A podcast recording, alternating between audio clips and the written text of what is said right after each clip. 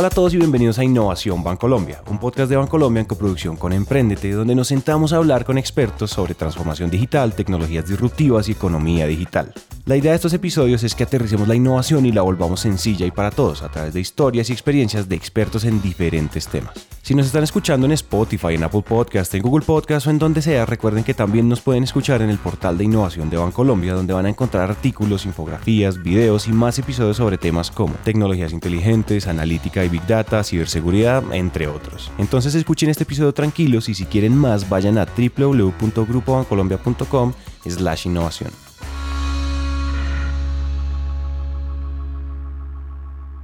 Hola a todos, yo soy Santiago y como este es un podcast sobre innovación, ya era hora de que hiciéramos un episodio sobre el facilitador por excelencia de la innovación, sobre esa disciplina que tal vez es la mamá de la innovación, es decir, ya era hora que hiciéramos un episodio para hablar del diseño. El diseño es posiblemente una de las disciplinas que más ha evolucionado en estos últimos años, que se ha salido del imaginario del diseño gráfico para formalizarse como una forma muy clara de interactuar con las personas, como una forma de pensar y de proponer acciones de acuerdo a esto.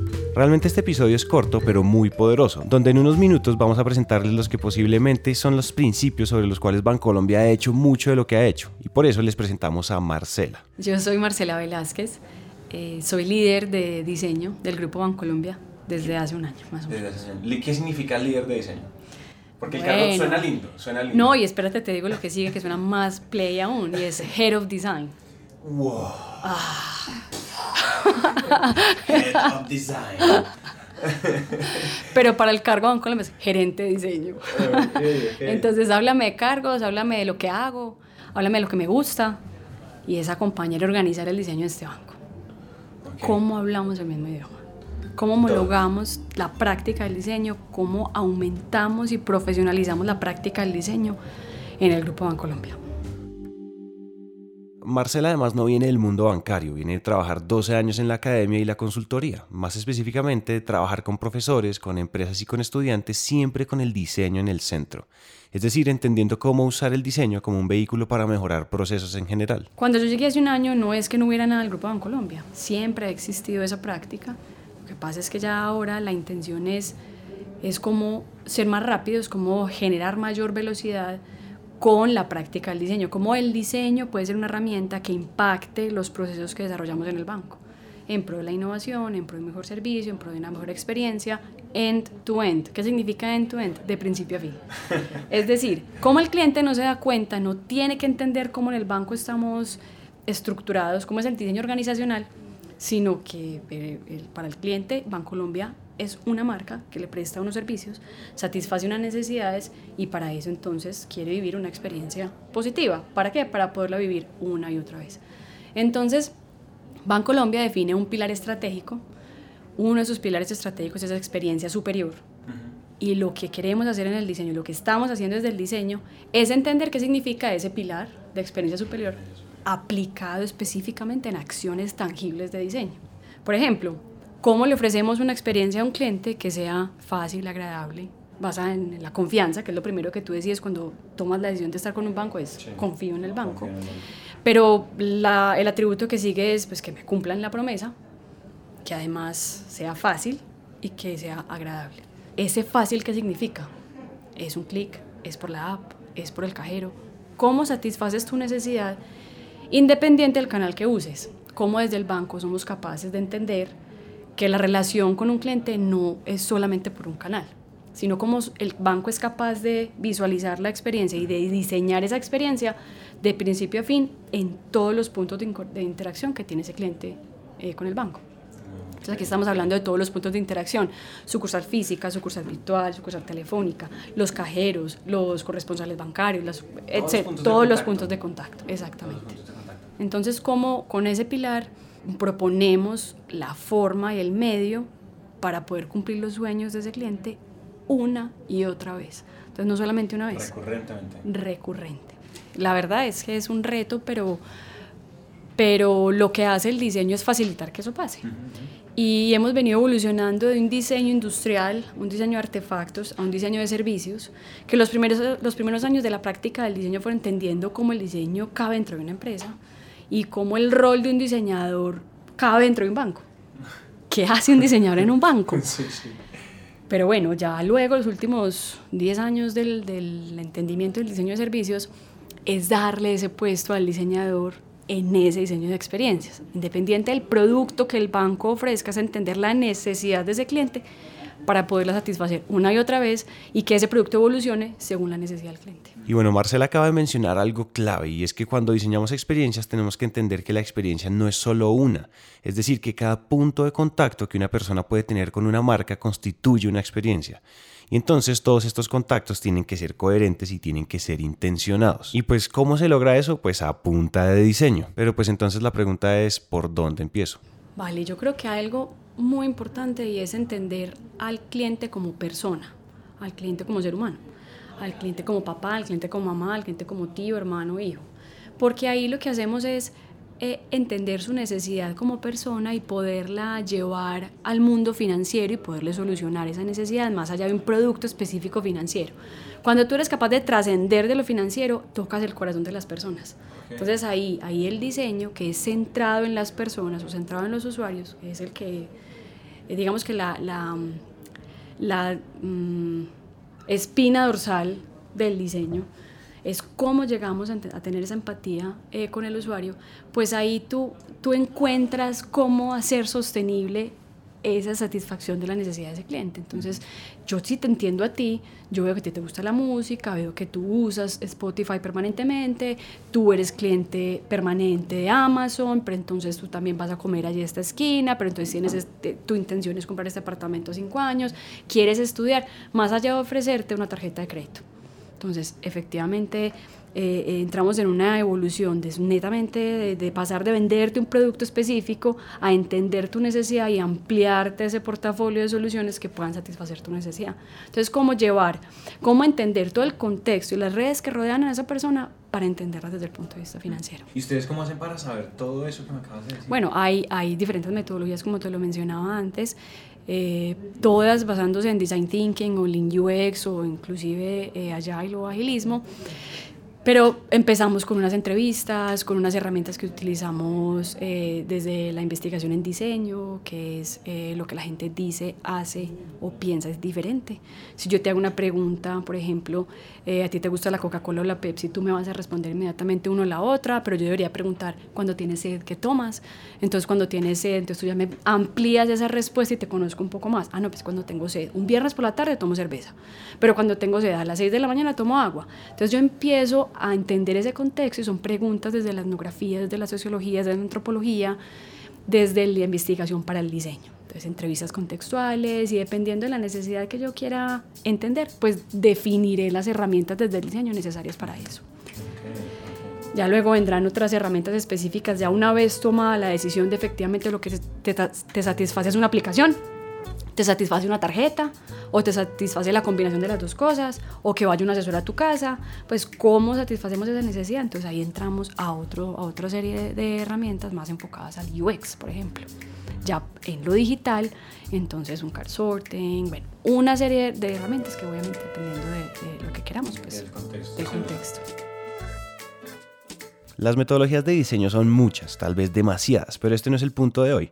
Marcela es muy clara con algo y es que el diseño no es un proceso solitario de ideación, es decir, un buen diseñador no es necesariamente una persona creativa, sino una persona lo suficientemente empática como para entender a las personas desde su realidad. Porque si yo me invento cualquier solución desde mi perspectiva de lo que debería ser, pues voy a estar jugando una lotería con lo que hago. Al tener un mindset de diseño, un mindset, una mentalidad de diseño es siempre pensar en qué es mejor para el cliente, qué es mejor para el banco, qué es mejor para el otro, cómo unimos puntas, cómo somos ese puente desde las metodologías, desde las herramientas, desde el hacer. El diseño entonces es un vehículo y aquí llegamos al siguiente tema y es que como se ha ido poniendo de moda es muy común verlo como un fin. Ahora todos estudian design thinking o pensamiento de diseño o cualquier metodología cool y sienten que tienen las respuestas, porque la moda nos ha entregado muy bien el qué, pero no nos ha llevado al cómo, a cómo implementarlo, a cómo aterrizar acciones puntuales y a resultados reales. Y en, las organizaciones encontramos que se vuelve de moda, se vuelve entonces todos vamos a estudiar design thinking, eso es super play, todos vamos a estudiar service design, pues como no has hecho el curso de service design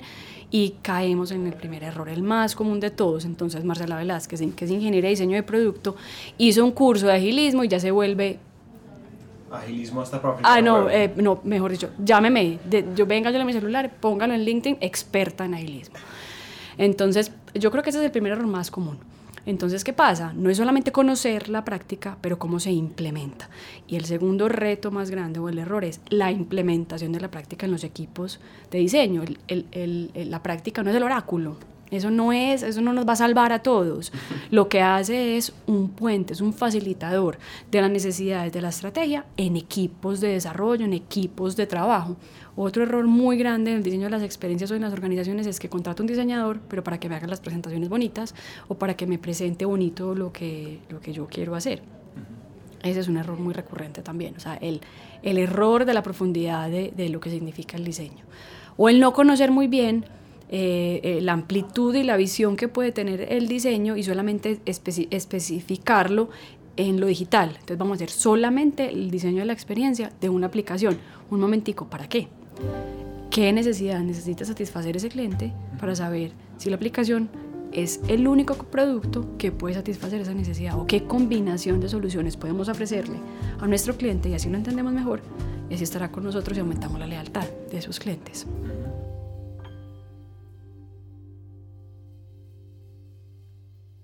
Creo que uno de los llamados más valiosos que Marcela nos hace es que cada que se nos ocurra algo, lo primero que nos preguntamos sea... Un momentico, ¿para qué? Y es que precisamente de eso se trata el diseño, o mejor el pensamiento o el mindset de diseño, de obsesionarnos por entender a las personas y después proponer, no al revés. Ahora que hablamos de modas, la moda más grande y más ruidosa de este siglo es precisamente lo digital. Y ojo, no les estoy diciendo que la famosa transformación digital no sea importante. Lo que les estamos diciendo es que no hay que perseguir la transformación digital porque sí, hay que tener un sustento y un objetivo claro. Y por más aplicaciones móviles y sucursales virtuales, también hay cajeros y líneas telefónicas y oficinas y todos son importantes. Con las sucursales físicas es un punto de interacción para nuestros clientes ha evolucionado, ha evolucionado lo que significa confianza para los clientes y no se ve igual desde el punto de vista de confianza que te llamen telefónicamente eh, una persona de Bancolombia a que te lo veas personalmente, a que tú vayas a una sucursal telefónica o que tú chatees con alguien eh, por, por chatbot. No es que preferimos una o la otra para el diseño de experiencias, es la que el cliente prefiera usar y se sienta más cómodo y use según su, su, necesidad específica. Entonces el banco se prepara y evoluciona y lo que podemos llamar es digitaliza procesos para acelerar esa experiencia o define experiencias digitales mejores para esos clientes que prefieren los canales digitales. No es digital porque digital. Porque no, sí. no, no, no es digital porque sí. Es digital porque que se define porque favorece y mejora la experiencia. Pero otro error es que todo se vuelve digital en donde el cliente ni siquiera sabe abrir su celular o ni siquiera sabe que su celular tiene una clave. Entonces ahí es donde no conocemos a los clientes. Cuando conocemos realmente a los clientes, sabemos hasta dónde podemos llegar con lo digital y cómo podemos enseñarle ahí se vuelve también eh, no solamente educación financiera, sino también educación eh, para que esa persona conozca más sobre lo digital y las ventajas que le ofrece, la facilidad que le ofrece eh, adoptar un canal digital. Entonces, hay algo muy importante y es que entendamos en los bancos que nacer digital es distinto a volvernos digitales. No es lo mismo crear un negocio como Uber, que es netamente pues una plataforma digital, a Easy Taxi, que es eh, que pues el servicio existe, pero estamos utilizando una plataforma para conectar, digamos, a, a ese servicio que, que, es existente. Entonces también para los clientes hay que facilitarles por qué es oportuno utilizar diferentes canales, cómo lo, los usan y poder mejorar esa experiencia independiente del canal. Pero si empezamos de una vez a hacer transformación digital, porque sí, nada nos asegura que eso va a tener eh, sostenibilidad a largo plazo, ni tampoco nos va a, a, aumentar positivamente la lealtad. No te ganas nada con vender un millón de tarjetas de créditos y a los tres meses te devuelven 500. Ahí cumples una meta de ventas, pero no cumples una meta a largo plazo. Que si tú te devuelves y lo que tú quieres entender es esa necesidad de cliente de, de crédito, tú le puedes ofrecer otro portafolio de productos diferente que no sea solo la tarjeta de crédito y así el cliente confía en ti porque entiende que tú te preocupas por él y, le satisface la necesidad. Entonces el cliente continúa con nosotros.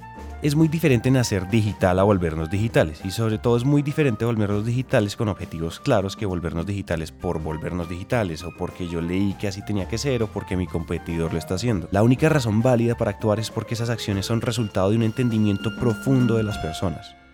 Entonces, para darles otro ejemplo, hace unos años se habla mucho de frictionless banking o bancos sin fricciones, que es un término que invita a los bancos a facilitar al máximo la experiencia, sobre todo desde un punto de vista digital. Y ojo, otra vez no estamos diciendo que quienes dicen esto no tienen razón, claro que no, pero sí estamos diciendo que antes de decir, bueno, listo, hagámoslo, deberíamos entenderlo a los ojos de lo que para mis clientes es importante. Los que han tenido la oportunidad de, utilizar Amazon, el one click, el yo compro algo por hundiendo un clic, les ha pasado dos cosas. O son felices utilizando el, el, botón de one click porque lo que querían, el momento que querían y no se equivocaron, o te pasa todo lo contrario. Que, ay, ay, eso no era. Entonces te genera lo opuesto a lo que quisiste hacer con la facilidad. Hay unos momentos en los que tenemos que entender, y ahí viene la inteligencia eh, de, de, de, conocer a nuestro cliente, es cuándo le ponemos barreras cuándo generamos fricciones y cuándo no. Y eso es, eso es muy de, de, conocer a nuestro cliente realmente, es muy cultural. Es imposible que nosotros le ofrezcamos la misma experiencia digital a un millennial, a una persona netamente digital, a una persona que apenas eh, lo máximo que hace es leer un mensaje de texto o, o mandar un mensaje de texto. Entonces, eh, frictionless banking, pues además del término play, fancy, es fancy es, es, es cómo facilitar esas experiencias de cliente, pero el facilitar no significa ya desde el diseño de experiencia, eliminar todas la, las fricciones, es entender muy bien qué significa una fricción para un cliente, porque hay unas que hay que mirarlas de manera positiva. Cómo yo confío en un banco que me pregunta cuál es mi clave, no, no que cualquiera lo puede, lo puede usar, pero no significa que cuando me pregunten la clave tengo que demorarme tres horas en esperar a que me llegue mi clave. Entonces, cómo entendemos muy bien qué, es, qué significa la fricción para un cliente, pero siempre teniendo en cuenta ese atributo de facilidad. Pero no significa eliminar todas las fricciones, es entender muy bien eso que significa. Muy, muy tan, tan, pero y para entender cuál es ese punto medio, hay que conocer al. Hay que conocer al cliente. Y vámonos por otro ejemplo. Hablemos de seguridad. ¿Tú crees que seguridad para un cliente o seguridad para un banco es lo mismo? O vámonos para un, no hablemos entonces de bancos, hablemos de medios de transporte. Cuando tú hablas de seguridad para una persona que eh, tiene su moto y se transporta en moto permanentemente, a una persona que solamente usa el metro a una persona que solo usa el carro, cada uno te hablará desde su experiencia. Entonces, para una organización que su rol es mejorar la experiencia de los clientes y tiene todos esos canales de los que hablamos haciendo la analogía de los medios de transporte, ¿cómo mejoras tú la experiencia de alguien que monta en moto, de alguien que usa el metro o alguien que usa su carro? Es que cada uno está buscando cosas distintas, pero tu rol es entender la necesidad de cada uno y facilitarles a su medida cómo mejorar cada uno de esos, de esos medios de transporte, en el caso pues que estamos hablando de medios de transporte. Sin embargo, también será mi rol Tú que manejas tu carro diariamente, si tu necesidad es llegar a un punto A, un punto B seguro, te ofrezco otro medio de transporte, pero te lo enseño a usar porque sé que para ti va a ser mejor. Entonces es, es esa dualidad de mejorar en cada punto de contacto, pues la experiencia, pero también tratar de que tú veas el valor agregado y entregarte esa propuesta de valor mejor para asegurarte una experiencia superior. Así suene repetitivo y así suene cliché, no nos queríamos perder la oportunidad de decirlo de la mano de Marcela, que lleva una vida entendiendo cómo hacerlo y sobre todo cómo hacerlo siempre mejor. El diseño es una forma de pensar, unas gafas que nos ponemos para actuar con intención. Es más que una serie de metodologías cool, es una forma de pensar acciones a largo plazo, de construir relaciones reales con las personas y con nuestros clientes. Porque la innovación no se trata de hacer lo que está de moda ni de hacer lo que todos dicen que es innovador. La innovación es en principio el resultado de una obsesión profunda por las personas y en ese camino escondido siempre diseño. Esto es lo que les queríamos contar. Muchas gracias a Marcela Velázquez por su tiempo, como siempre. Esperamos que lo que acaban de escuchar haya logrado aterrizar algún tema, concepto o idea algo más sencillo de entender. Recuerden que si quieren más contenido como artículos, infografías o videos sobre todos estos temas, vayan ya a www.grupobancolombia.com slash innovación. Recuerden suscribirse en donde sea que ustedes estén escuchando esto, Spotify, iTunes, Google Podcast, Apple Podcast o donde sea. Este podcast es una coproducción entre Bancolombia y Emprendete. Nos vemos en el siguiente episodio.